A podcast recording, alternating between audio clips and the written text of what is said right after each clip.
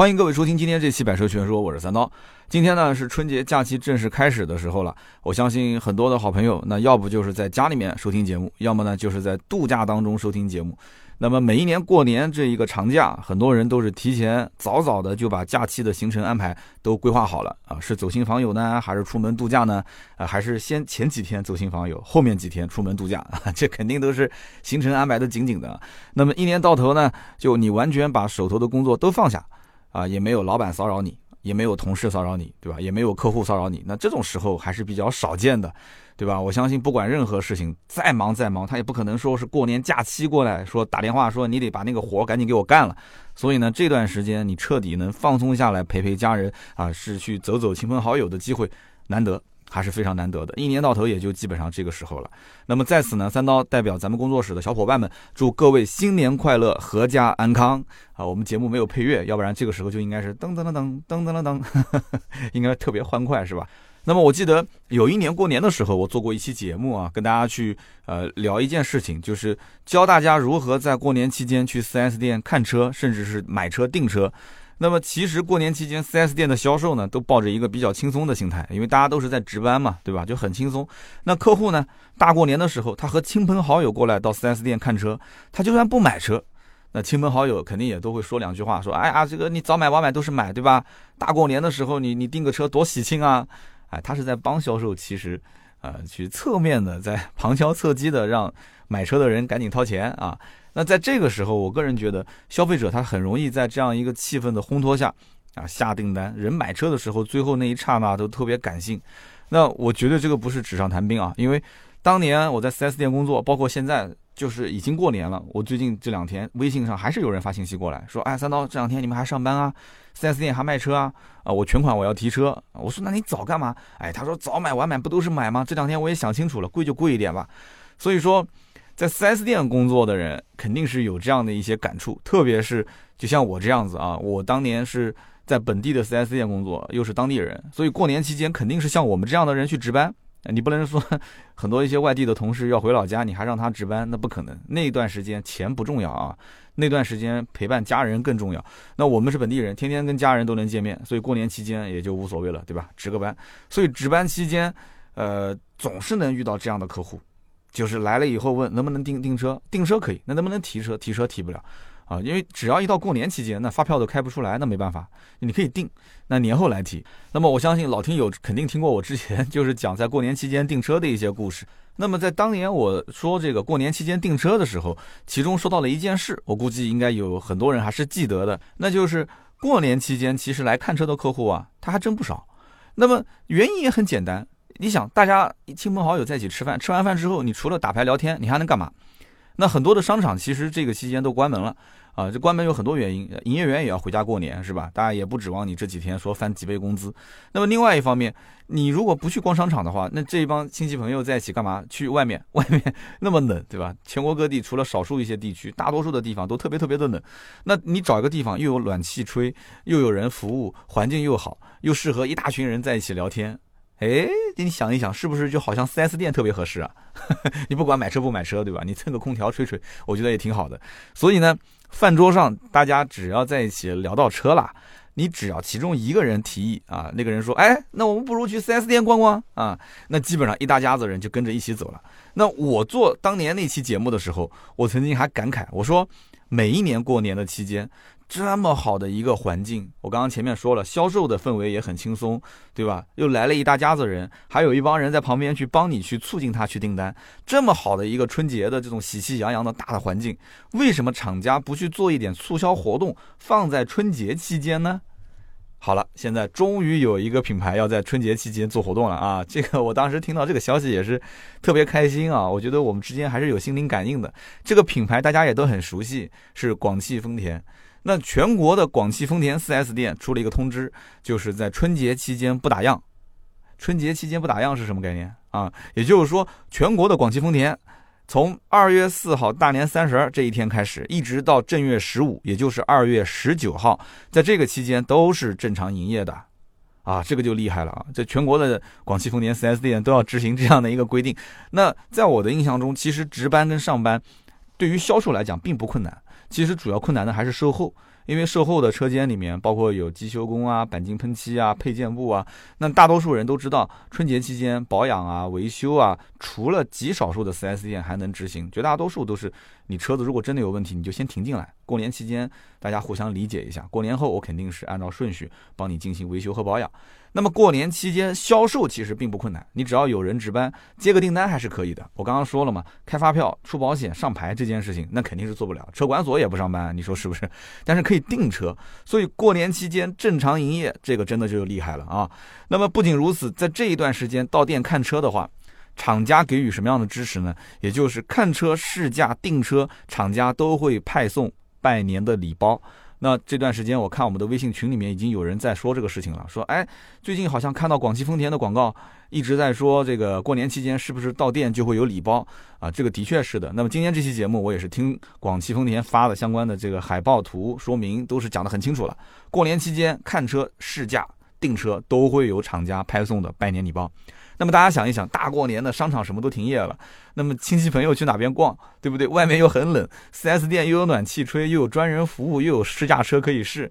对不对？这么好的一个环境，那不去干什么呢？对吧？你去了以后还有礼品可以拿啊，有茶水可以喝，我觉得其乐融融啊。那么我之前在曾经讲过那一期过年期间订车节目的时候，那我专门聊过就如何在过年期间去跟销售谈价格，怎么把这个车子给定下来。那么在订单的过程当中，其实还有很多一些附加条件，其实不是 4S 店加给你的，是你可以加给这个 4S 店的销售的，因为大家的环境那个时候洽谈的氛围都很宽松。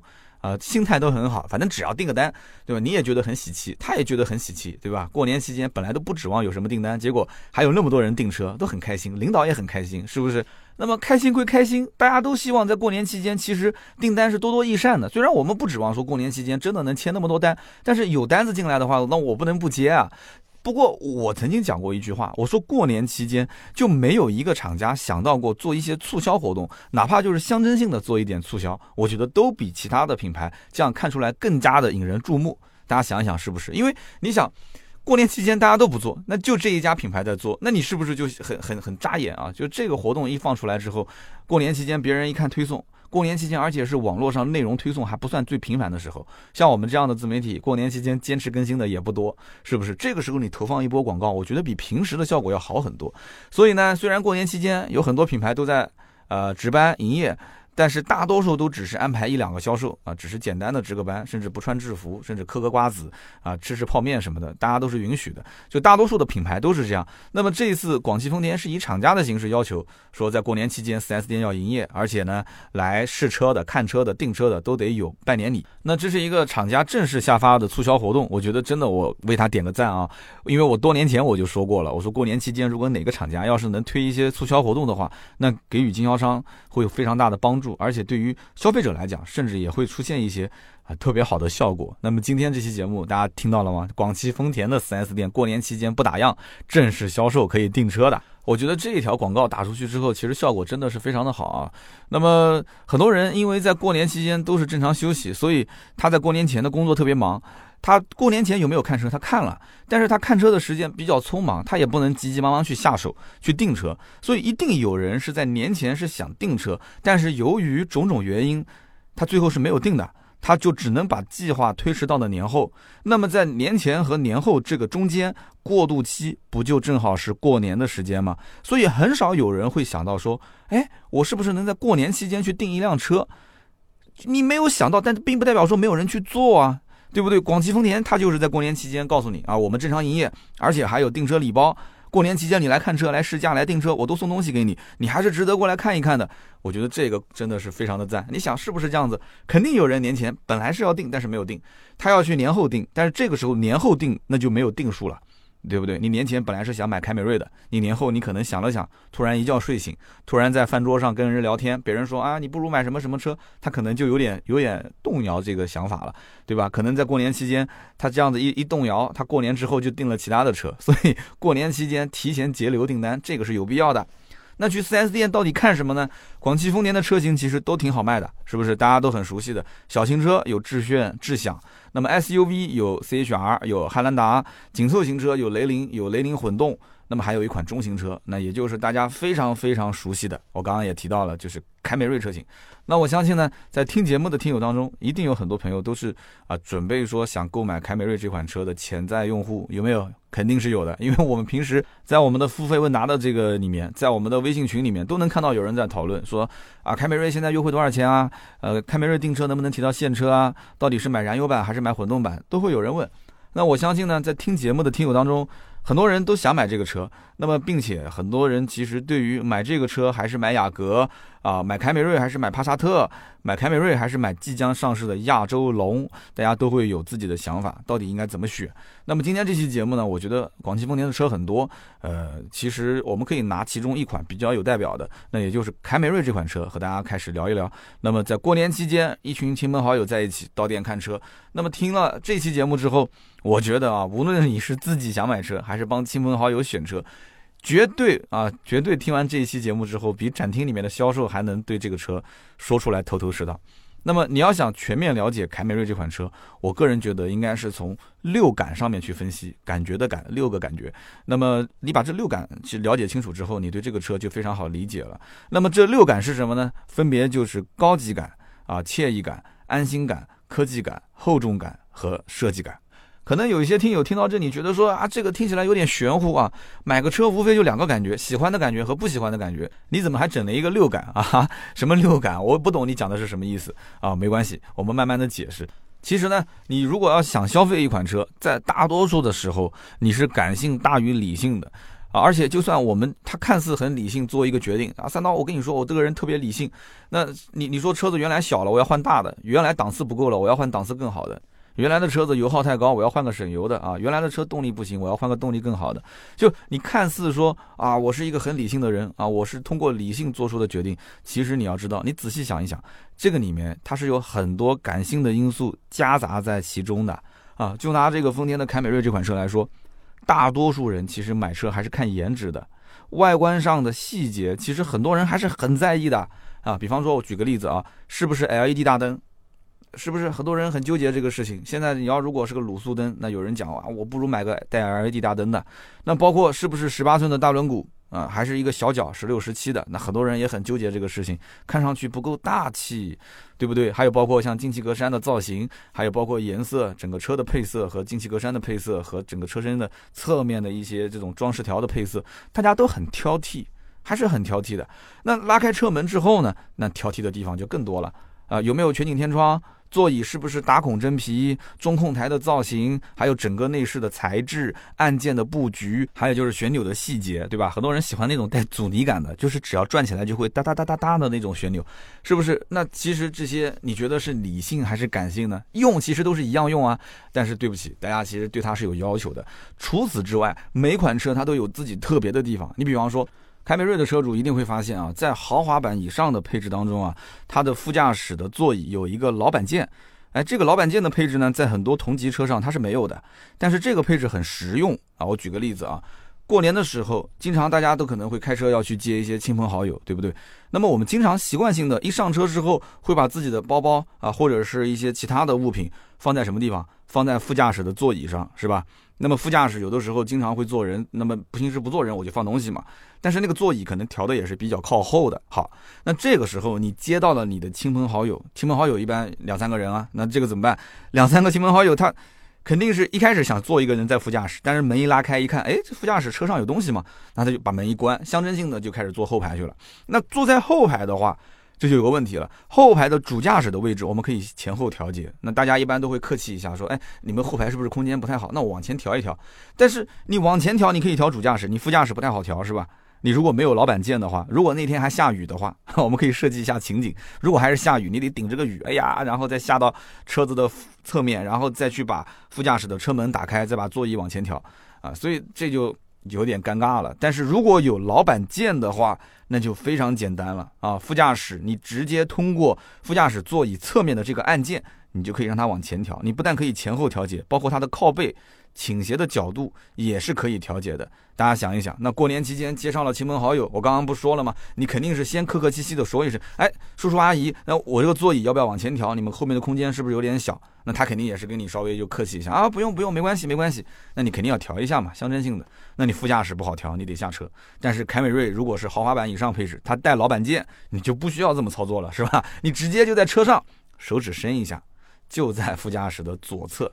非常非常合情合理的一个位置啊，按一下就可以了啊，象征性的往前调一调。那我相信叔叔阿姨一定对你会留下一个非常好的印象。哎呀，这孩子真懂事。哎呀，而且这个配置一般正常同级车上没有，所以这种高级感也是油然而生啊。那其实这个都不算什么，我再给你两个方法，可以让坐在后排的叔叔阿姨给你再加几分好感。哈哈。第一个呢，就是你可以告诉他，后排的座椅是可以电动调节的啊。叔叔阿姨，你要如果觉得坐的不合适，后排座椅是可以自己电动调节一下的。哎，你想想看，如果说叔叔阿姨自己家里面有车，他肯定清楚的，后排座椅很少有车能自己电动调节的，是吧？那这是一个配置。第二个就是，你可以在他上车之前把后排的中央扶手放下来。哇，这一上车之后坐在后排，很明显跟别的车就有差别了。它后排中央扶手是带空调和娱乐按键的这样一个控制面板。娱乐面板和空调面板 集中在后排的中央扶手上，所以你想想看，这个上车之后的感觉是怎样的？你可以再问他一句嘛？你说，哎，你觉得这个温度还合适吗？不合适的话，你可以自己调节一下后排的这个空调温度，包括你觉得这个音量啊，就是你想听音乐吗？还是说怎样啊？你都可以自己调节啊，选择关闭啊，或者是打开。所以说这样子的话，就特别照顾后排。那关键问题，这些配置它不会说话啊，所以你作为一个驾驶员来讲，你要学会。帮助这些配置来表达啊，让后排的人感觉到你真的很照顾他们。你一个这么能照顾叔叔阿姨的人，你觉得照顾不好叔叔阿姨的女儿吗？哎呀，其实就开始教你们一些套路了啊，真的是这样子的。你想想看，过年期间啊，开上车带上一家人长途旅行啊，这种感觉特别好，对吧？虽然可能叔叔阿姨还没把你当成一家人，但是我相信可能开的时间久了以后，哎呀，坐在这个凯美瑞上之后，大家会觉得嗯。这个小伙子将来真的是我们一家人啊！那其实坐在后排的这些乘客，他心里面其实很清楚。一方面呢，他其实是对你的这个小伙子啊，你这么体贴入微的这样的一个性格，他肯定是心里面很赞的。那么另外一方面，其实车上这些配置，难道没有真的照顾到他吗？是真的是照顾到了后排。而且如果这个时候你还是个高配车型，你的车上还有啊 JBL 的音响。一路听着歌，如果说你开到了一个地方，感觉阳光比较刺眼，你还可以再提醒一下后面的叔叔阿姨，你说啊，你们可以顺手关一下侧面的遮阳帘，后排的侧面遮阳帘，然后你还可以自己在前排控制，把后挡风玻璃的电动遮阳帘给打开，哇，滋，那个后排电动遮阳帘一升上去，那种感觉，哇。啊，非常完美的一个车内的私密空间，那这一路上美好的时光都是值得留恋的，是不是？你想一想，所以有的时候啊，这车上很多配置你要把它给用起来，你别你别这个叔叔阿姨上车之后，对吧？你迎着刺眼的阳光，你也不晓得提醒他去把赶紧手动遮阳帘遮起来，然后电动遮阳帘给他升上，对吧？你你明明是一个后排带操控面板的这样的一个中央扶手，你又不把它放下来，还藏在里面，对不对？然后车上那么多的一些功能，你把它用起来，你可以。增加很多很多的分数，真的是这样子的。其实啊，选择凯美瑞这款车的客户，绝大多数都是就是对于事业啊、对于家庭啊都比较坚固的这样的一个暖男。为什么这么说呢？因为从我角度来讲啊，我个人觉得选择凯美瑞的人，就意味着他是需要兼顾实用性、可靠性、品牌知名度，以及有一些自己对于个性化的啊设计感的一些需求。那毕竟他一台车。不仅仅是自己一个人开啊，是不是？你还要去照顾家人，还要照顾身边的一些朋友，还要照顾一个自己的社交环境啊，比方说同事啊，啊，比方说客户啊等等。所以车子它有的时候真的是个符号，所以能够兼顾到这些人的感受，那我选择一款大家公认的。比较优质的一个产品，那选来选去，哎，那选择了凯美瑞，我觉得他可能就是这样的一个人啊，是一个兼顾家庭、兼顾事业的一个暖男，他觉得这就是我需要的一款产品。那我们经常会遇到一款车，那么这款车呢，它只有一键启动，但是没有这个无钥匙进入的功能。是不是有点尴尬啊？就明明一键启动就是不需要拿钥匙的，可是你开门的时候，你还是需要把钥匙拿出来。它没有无钥匙进入，但是你看凯美瑞这款产品，其实它就不会出现这个问题。那么从十九点九八万的这个版本开始往上，全系都是无钥匙进入和无钥匙启动功能啊，两个功能同时都是配备的。那么其实无钥匙进入功能是可以给客户带来很多的惬意感的。为什么这么讲？虽然说掏钥匙。按下开锁键，并不是一个什么很困难的事情。但是你要知道，那要这么说的话，那我们平时可以很多事情都不需要通过科技配备来提升我们的这种惬意感，是不是？那我们科技在进步，消费在升级，没有对比没有伤害，对吧？那大家很多身边的一些同事啊、朋友啊买的车，他都有无钥匙进入。那为什么我们买的车也不便宜了？那为什么我们就不能有一个无钥匙进入功能呢？况且我的车上本来就是一个无钥匙启动，对不对？车上可以不用钥匙，为什么开门还要用钥匙？那我们就可以想到一个场景啊，大家过年期间肯定要吃年夜饭，那么年夜饭吃完之后结束了，大家亲朋好友一起来到停车场去取车，那我们和亲朋好友边走边聊寒暄，哎呀，我们下次再见啊，对吧？好久不见了，以后一定要经常聚一聚。好了，走到你的车子前面，对不对？那你这个时候如果是无钥匙启动的这个车门，那很明显你没有把包拿过来打开找钥匙，然后开车门，没有这个动作，你只要走近它，潇洒的拉开车门，啊，车灯缓缓的亮起，上车，轻轻的点启动键，然后摇下车窗和亲朋好友打个招呼，啊，再见再见，哎，这种感觉好不好？很好啊，是不是？但是如果说把这个亲朋好友带到身边，然后完了之后要跟他告别，然后开始要找车钥匙，打开包找了半天，结果还没找到。啊，就是冬天有的时候手套、帽子都挺多的，找找了半天没找到，那那个场面就会有点尴尬，是不是？啊，大家不要笑，因为这件事情我遇到过，我那个车就是有一键启动没有无钥匙进入的，就很尴尬，你知道吗？啊，所以说有些时候很多配置啊，它贴不贴心、实不实用，就是往往在细节上有一点差别。那么在车内呢？凯美瑞的很多功能配置都是可以提升驾乘人员的这个惬意感的，比方讲双区恒温空调，包括还有在高配车型，它会有三区恒温空调，就是后排也是独立的温度控制的。那么双区恒温空调就是主驾驶和副驾驶可以根据自己的需求调节不同的温度。大家都知道，有的时候每个人的体感的温度是不一样的，而且阳光的照射的角度不同，主驾驶跟副驾驶有的时候它也需要不同的温度调节。那再比如说，它的车内有纳米负离子的发生器，那要知道。现如今的空气质量都是每况日下，那我相信听友当中很多人家里面肯定是配了这个空气净化器的，是不是？那好，家中你有空气净化器啊，包括单位甚至也会有空气净化器，可是你开车的时候呢，对吧？你在车上你能不能呼吸到新鲜空气？那我相信大多数的人还是还是车上都没有这个配置，对不对？所以这样的一个配置，我觉得还真的是很实用啊！我自己车上也没有，我个人还是蛮羡慕的。为什么呢？因为在健康和教育上面投资，永远都是只赚不赔的。是不是这个理论？我之前节目里面也曾经提到过。那么高配版本的凯美瑞的后排空调温度也是可以独立调节的。那我刚刚前面举的那个例子啊，带上叔叔阿姨，问他们，哎，你们觉得温度怎么样啊？你自己也可以调节一下。后排还带有独立的温度控制面板，哇，那这个真的是很赞。而且除此之外，如果说叔叔阿姨的手机没电了，后排还有 USB 的充电口，那这个我觉得绝对是。必不可少的配置，那不仅仅说叔叔阿姨要用，那你车上要是来了一个年轻人啊，抱着个手机头都不抬的，那他肯定是需要在后排能有一个 USB 充电口来给他充个电啊。那么对于一款车的配置，那么大家肯定是希望那越全越好，越多越好，是不是？但是呢，在选车的时候，很多人就会发现，就是车型总是缺这个少那个。对吧？有人可能会问说啊，一堆的配置，那如果说缺这个少那个，那如果一定砍掉一部分，它就是没有的，那么必须得留下一部分，那我们得留下什么配置呢？那么对于这个问题呢，我觉得也很容易回答。如果问我一台车上一定要留下什么样的配置，我觉得我只留下主被动安全配置，啊，因为我觉得命比钱重要。换句话说，就是这台车是不是能给我带来安心感，对不对？那我相信听我节目很多一些朋友都是在异地打拼。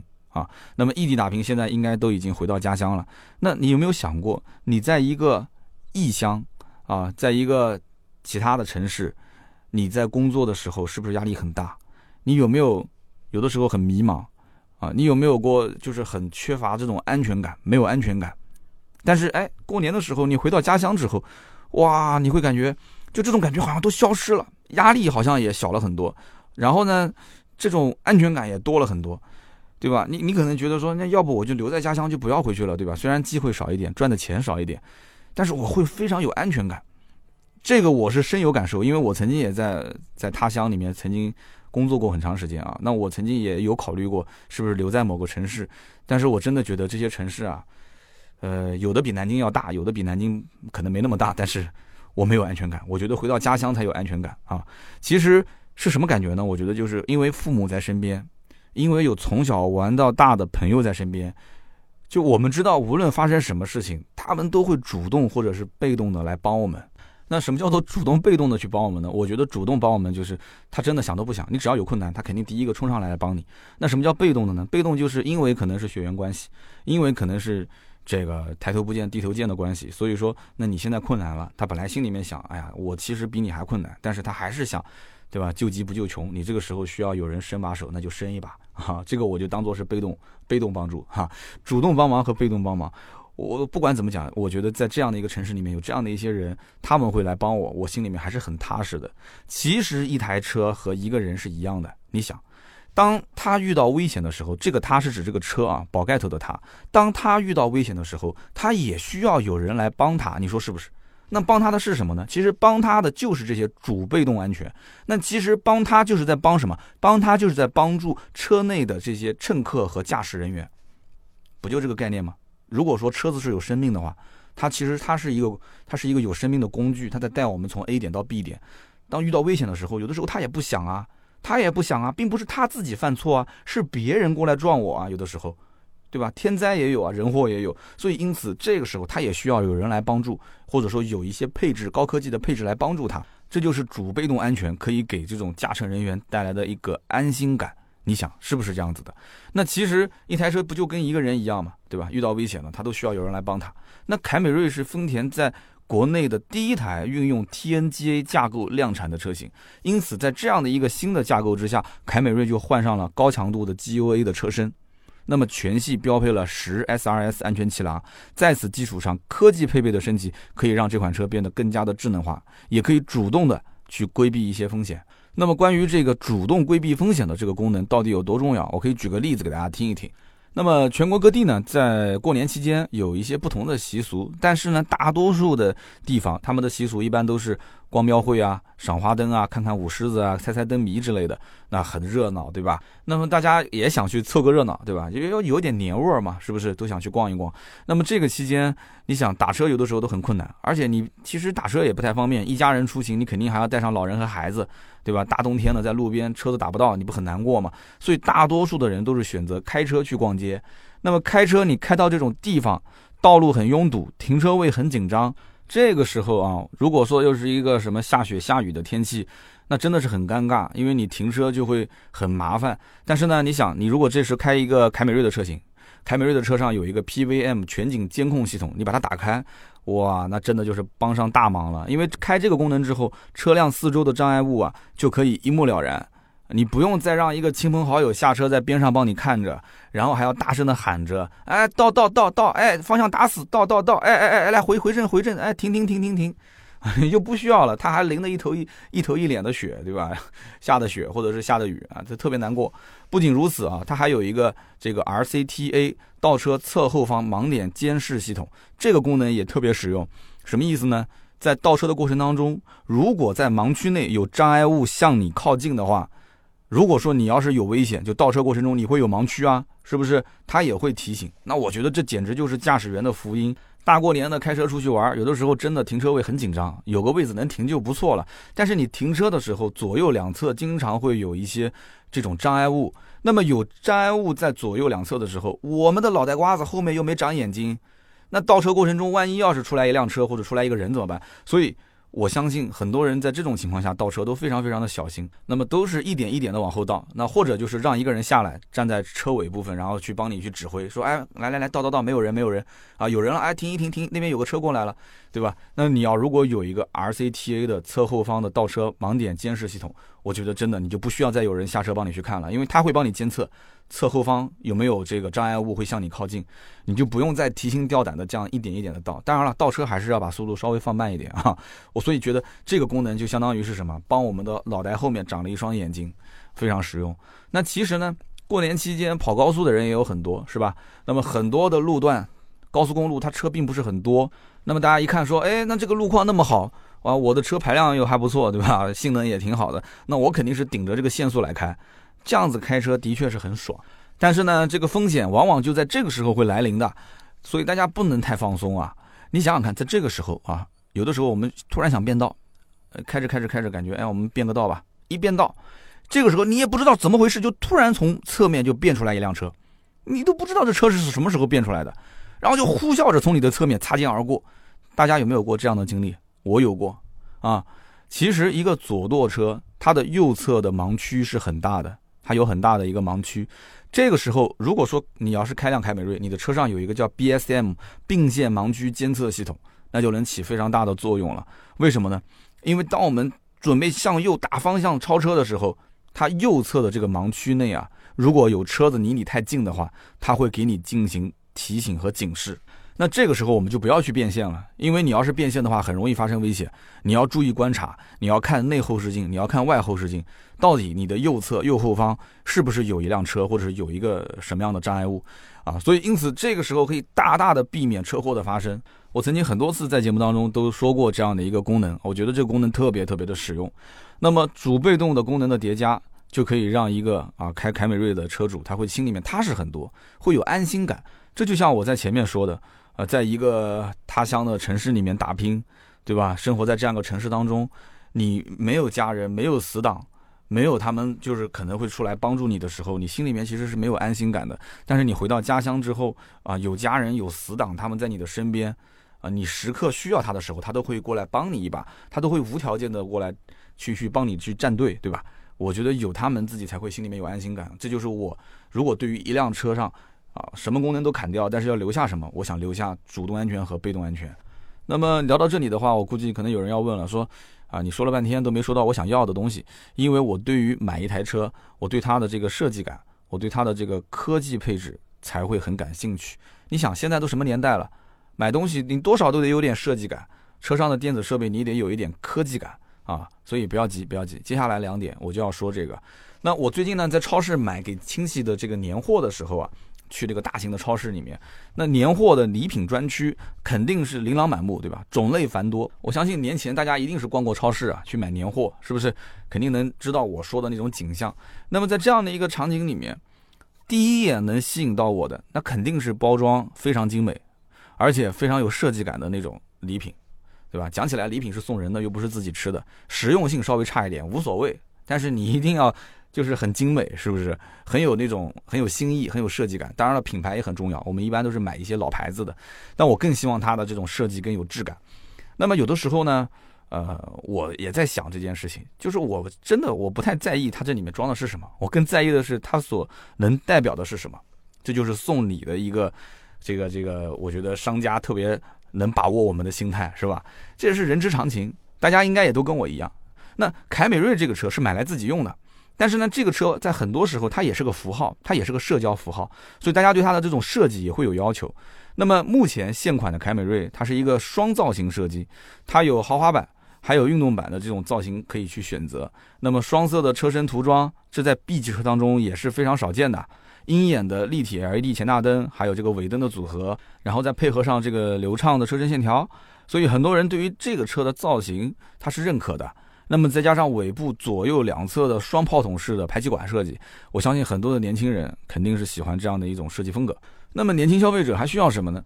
就是你拉开车门之后，你要给他能感觉到车内也会有科技感，这个是很重要的。那么凯美瑞是怎么做的呢？打开车门一看，哎，凯美瑞的车内啊有一个智能三屏联动显示。那么刚上市的时候呢，这个三屏联动显示也是好评不断。十英寸的彩色 HUD 平视显示系统，那你开起来就就就像开一个战斗机一样的啊，抬头显示啊。那么另外呢，还有一个七英寸的 TFT 的彩色仪表盘，可以显示多项的功能信息，非常的实用。那么还有一个呢是八英寸的彩色中控的触摸屏，那么再加上车载语音导航和丰田这个著名的 G-BOX 系统，那我相信大家对于丰田如果有研究过的话，都很熟悉了。那么大家想一想，这些高科技的配置啊，对于一个消费者来讲，他自己看到这个车是什么感觉？他肯定知道这些都是为谁服务的？是为驾驶者服务的。那么既然是为驾驶者服务，一台车最核心的表现应该是通过驾驶、通过试驾才能感受出来。所以呢，过年期间啊，我觉得这些功能配置你可以在试驾的时候都去试一试。但是更主要的就是过年期间路上的车本来就不多，一定不要忘了可以让销售。带你去试驾试驾啊！广汽丰田过年期间是不打烊的，那么这个时候你要去试驾，销售还能多跟你稍微聊一会儿，对不对？因为时间也比较多嘛。那么在你去广汽丰田 4S 店之前，今天三刀先跟你聊一聊啊，我对于这款车的试驾的一些感受。那么丰田最近两年啊换代之后的2.0和2.5的发动机热效率都提高了很多。那么现在的话，这个热效率最高可以达到百分之四十。那么双擎版的发动机热效率可以高达百分之四十一。那么可能有的人不太懂，说这个热效率到底是什么个意思啊？简单的说。你想，发动机燃烧汽油是不是？那么在烧汽油的过程当中，它能不能尽可能减少浪费呢？就是把这个汽油烧得更加充分一些，然后把它转换成的这个动力啊，不要浪费掉，全部用在驱动这个车辆上。所以它的热效率越高，你可以理解成同样的动力输出所消耗的燃油量就会越少。哎，对了，那就是省油的意思，是吧？所以说，凯美瑞的2.0和2.5的油耗基本上都在八到九个油上下，而这个凯美瑞双擎的油耗更加的惊人啊，它的油耗只有五到六个油，这是一个2.5的混合动力车型啊，油耗只有五到六个油，所以这也是凯美瑞的双擎为什么会非常受人欢迎的原因之一。那我们曾经在节目当中聊过凯美瑞的省油的诀窍。那这里面不但有发动机的功能，还有一个它的变速箱的功能。那么这个八 AT 的变速箱，我曾经在节目当中说的很清楚。那它在低速的时候，它其实换挡的速度非常快，而且非常的直接。然后呢，如果速度上来以后，档位上来以后呢，那么在高速行驶过程当中呢，换挡更加的平顺，那油耗的经济性也更好。所以这样的一个八 AT 的变速箱，它就会提升整个车辆的燃油的经济性以及它的舒适度。这个我觉得根本就不是夸出来的啊！你可以问一问现在的新凯美瑞车主，他是什么样的感受？真的，我觉得这个变速箱还是非常的不错。那么双擎版的凯美瑞，它配的这个 ECVT 变速箱，我觉得真的不用多介绍了。我们以前但凡是说到混合动力车型的时候，一定是会提到这个变速箱。这一套行星齿轮的变速箱，到目前为止也没有任何的其他厂家能够造出来跟它相类似的。这是丰田的非常非常厉害的一个专利技术。那么这套变速箱用在它的混合动力车型上，不但是稳定，到目前为止也没听说过这一个 ECVT 变速箱出问题。不仅仅是稳定，而且燃油经济性也很好。而且它的整个的在电和油之间来回切换，这个变速箱做的真的是，啊，几乎是行业内人人都竖大拇指的啊。那么我们曾经在节目当中也聊过啊，关于这个双擎版本还有燃油版本，就这些车在开的过程当中啊，其实能给人一个比较厚重的感觉。哎，这个厚重感到底是什么个意思呢？它并不是说要把这台车造得很重，大家都知道。现在车企都是希望把车尽量造的轻量化，轻量化是所有车企的一个目标，但是为了这个目标也要控制好成本，对吧？因为你不是超跑，你要是超跑，你可以用碳纤维的车身，你可以到处都用这种轻量化的材质，这毕竟只是一台十几二十万的一个家用轿车，但是这台车呢，你又要轻量化，又要让它开起来不是那么轻飘飘，对不对？你一跑高速，油门上来之后，哎，发现这个车轻飘飘，那就坏事了。那就坏了，所以大家想一想，过年期间迎来送往，你开一辆车在路上，速度上来之后，路况又好，你说这车开起来感觉轻飘飘的，你敢油门往下踩吗？肯定不敢，是不是？你肯定觉得这车哇，这什么车啊？这是，所以让一台车开起来有厚重感的感受，它得从好几个方面入手。那一方面呢，就是这个车的重心要尽量做得低。那么这一点大家应该都能认可。那么在 TNGA 架构下的凯美瑞就可以做到这一件事情。那么同时前麦弗逊后双叉臂的设计也可以让这台车有更好的操控性，对吧？中心低，操控性好。而这个高精度的齿条并行电子助力转向系统也可以让驾驶员的手感感觉到，哎，这车开起来更加的偏沉稳。再加上全车的 NVH 降噪处理的比较好，所以这一系列的配合之下，你开启这个车之后。哎，你就会感觉到这个车行驶感觉还是蛮偏沉稳的，还是蛮厚重的。有人可能会说：“哎呀，这只是感觉而已。”那实际上呢？实际上安全系数怎么样？前一段时间大家有没有看过中保研啊碰撞测试的成绩？应该很多人都看过成绩了，是吧？那么凯美瑞的成绩还是相当不错的，得到网友的一致好评。那么同级别也有很多车，那么。到底是什么样的一个成绩？大家在网上自己去搜一搜中保研第一批碰撞的成绩，好不好？那么好了，我们今天聊那么多，就是关于凯美瑞的六感。那么其实凯美瑞的六感啊，我我发音可能不太标准啊，有的人觉得这三刀这个嗓子可能最近是不是又又有点哑，的确不太舒服啊。你是不是听成了流感？我现在不想听流感了，因为我前段时间刚刚流感，不是流感是六感，一二三四五六的六，凯美瑞的六感。那我建议大家在试车的时候，你可以跟销售也可以交流交流。我相信专业的销售应该接过培训之后，他也知道你所说的这个六感是什么。你说，哎，有一个主持人叫三刀，他跟我们那天聊了凯美瑞的六感。那建议你在看车的时候，你不就开始有话题跟销售聊了吗？有话题跟 亲朋好友去沟通了吗？这是我觉得各位去看车重点需要体验的地方。其实呢，没有哪一台车说一定是最好的，那只有一台车是最适合你的，是不是？过年期间一定要记得，广汽丰田的 4S 店是不打烊的，进店看车、试驾和订车都是有拜年礼包的哦。啊，好的，那么以上就是今天节目所有的内容，感谢大家的收听和陪伴。那么今天这期节目也希望在节目下方呢多多留言，我们会在留言区也是抽取三位送出我们精美的礼品。那么与此同时呢，我们下一期节目也是很快就会上线了，也希望大家多多的关注和收听。我们下期节目聊的是什么呢？是关于这个。老丈人选车的故事，哈，大家都喜欢听故事，是不是啊？过年期间在家里面开着空调，听着故事啊，吃着饼干，吃着坚果啊，然后茶水还有爸妈给你倒好，多开心啊！叫小日子过得美滋滋啊！行啊，以上就是今天节目所有的内容，感谢大家的收听和陪伴啊！我们下期节目很快就会奉上啊！如果想要跟我们联系，过年期间也可以加我们的微信啊，私人微信号四六四幺五二五四。那么过年期间，这个微信我们是正常加人，但是呢，可能咨询的话上线的时间不太呃固定，因为毕竟大家都放假了，好不好？有什么特别紧急的事情，你可以问盾牌。但是如果不着急的话，我们过年期间正式上班之后，有买车卖车或者是升级改装的问题，咨询价格的问题，都可以来找我们。好的，那么今天这期节目就到这里，再次给大家拜个年，祝大家新年快乐。